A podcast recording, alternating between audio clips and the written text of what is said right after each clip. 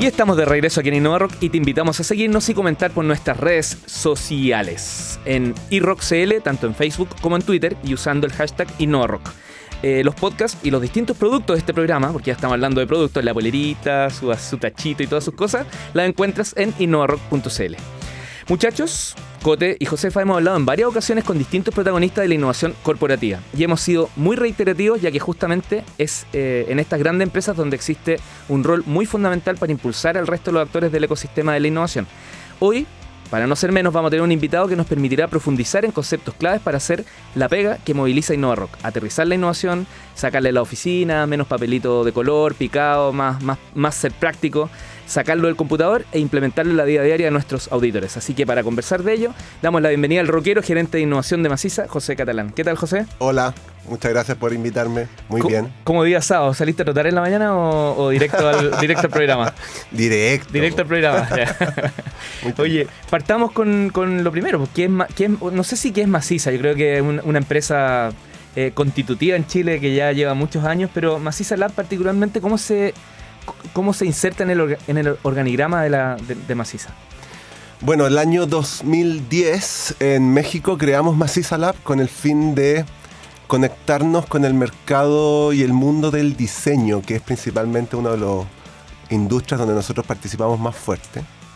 Em, y la idea fue siempre tener una conexión con los diseñadores principalmente en ese entonces para poder em, mejorar el desarrollo de los productos desde una mirada interna en un principio en México. Y después cuando yo tuve la suerte de volver a Chile, comenzamos a hacer ya con un foco mucho más de innovación abierta. Entonces tratamos de eh, tener a Maciza Lab como una incubadora, como una unidad que está eh, em, junto a Maciza buscando emprendimientos externos, fuera de la empresa. ¿Y qué hacía un chileno como tú en México para partir esto allá en vez de impartirlo acá? ¿Qué, ¿Cómo, ocurrió eso? Eh, cuando yo estaba en México fui por un emprendimiento que me fue mal eh, y estando allá me contactaron de Maciza y entré a trabajar a la ah, empresa. Perfecto. Y mm, como yo estaba como gerente de marketing en México y una de las iniciativas que tuvimos fue crear este este Maciza Lab allá, que fue la primera unidad que tuvimos en América Latina. 7-0 todo esto. ¿Y volviste el 2011 a Chile? 7-0. El 2011, sí, el 2011. que es cuando empezamos a gestionar la innovación de una manera un poco más sistemática en Maciza. Oye, como una empresa de, madera muy conocida acá en Chile empieza a haber un, rol social eh, mucho más allá de lo netamente comercial? ¿Cómo se abre Maciza este mundo del creer en, los proyectos y darle esa plataforma, esa oportunidad? Mira, creo que está un poco en el ADN. Eh, Maciza comienza su historia, su origen, eh, por los años 60 con el terremoto de Valdivia. Entonces trajimos la tecnología de estos tableros de madera para principalmente con el objetivo de la reconstitución de viviendas y de manera fácil y rápida. Em, entonces de esa forma nacimos como con un instinto de ayudar a la sociedad. Y hay un hito muy marcado a mediados del 2000 que uh, Maciza es adquirida por un grupo que se llama Grupo Nueva, que pone énfasis, yo te diría que casi que a nivel mundial, eh, en, la estrategia de triple resultado, em, donde nuestras utilidades eh, no solamente son el único objetivo estratégico de la empresa, sino que también tiene eh, objetivos sociales y medioambientales.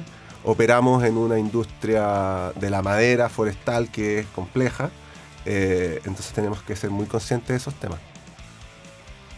Oye José, lo decía Leo en la introducción, el tema de la innovación al interior de las empresas es mucho más que pegar papelitos de colores en, las ventanas o poner las sillas también de, de color. ¿Cuál es el camino eh, que ha seguido Maciza en lo que es el desarrollo de una cultura de innovación?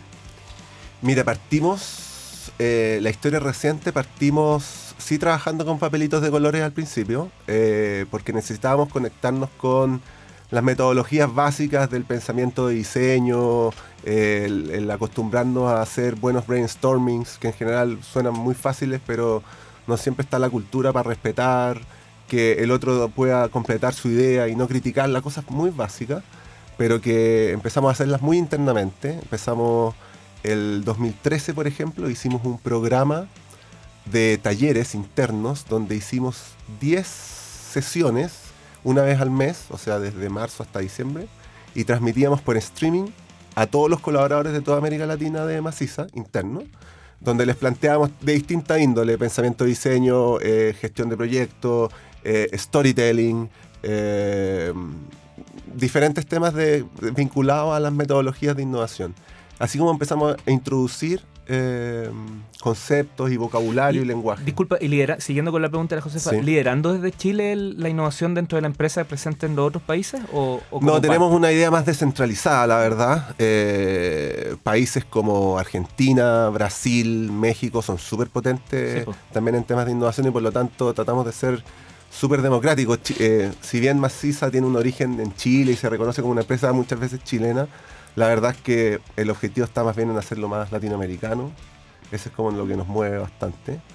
Y mm, si bien en Chile hay eh, ciertos avances, por ejemplo, el ecosistema chileno eh, se desarrolló mucho antes que el argentino o el brasilero, pero hoy en día ya estamos más o menos equiparados, por lo tanto eh, está más descentralizado. Claro, Y es parte, es parte también de los procesos de innovación, que la innovación puede Sí. surgir de cualquier lugar. Efectivamente, sí. Claro. La idea puede estar aquí, puede nacer en Chile, pero quizás el emprendedor está en México o al revés, tenemos una Es buena global. idea. Es global, tiene que ser global, tiene que ser abierto. sí. ¿Y, y, y tu cargo, tu función, lo tienen en cada país? eh, No, yo Maciza? veo a nivel regional y en cada país tenemos macizas labs que se conectan regionalmente. Pero por entre favor, ellos. estamos con un gerente regional. Oye, ah, me, voy a, voy a- me voy a acomodar bien aquí. ah. Me voy a ir a la canción y vuelvo ya con, ot- con otra con otra impronta. Perdóname, Muy José. ah, Yo, yo había dicho eh, gerente aquí nomás y resulta que ah, la- las ve todas.